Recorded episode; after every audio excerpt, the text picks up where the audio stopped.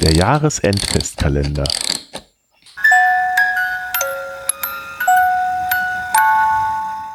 Lethargie. Eine Geschichte von Adrian Binninger, vorgetragen von Judith. Lethargie. Selbst das langgezogene Quietschen der Bremsen klingt lethargisch. Das Geräusch selbst ist kein unbekanntes, jedoch in letzter Zeit ein seltenes.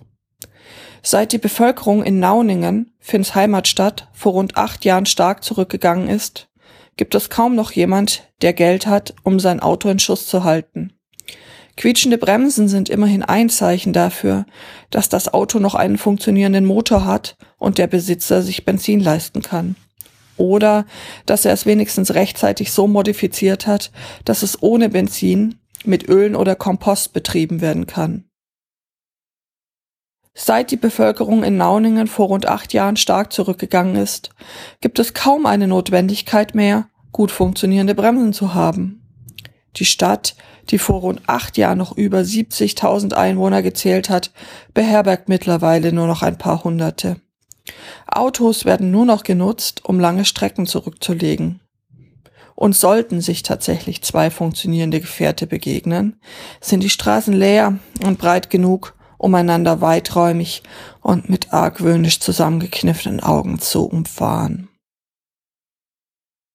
Finns nächster Nachbar kündigt mit dem langgezogenen Quietschen seine Rückkehr an. Das quälende Geräusch endet eine Querstraße südlich von Finns Haus, gefolgt von dem harten Schlag der Fahrertüre und dem hellen Bellen eines Hundes. Der Tag ist ruhig und warm, und bis auf das Krähen einer Handvoll am trüben Himmel ziehender Vögel gibt es nichts, das die Geräusche von Finns Nachbarn hätte überschatten können. Trotzdem hört Finn nicht, dass sein Nachbar wieder da ist. Hört auch nicht, dass dessen hungriger Hund ihn erwartungsvoll begrüßt.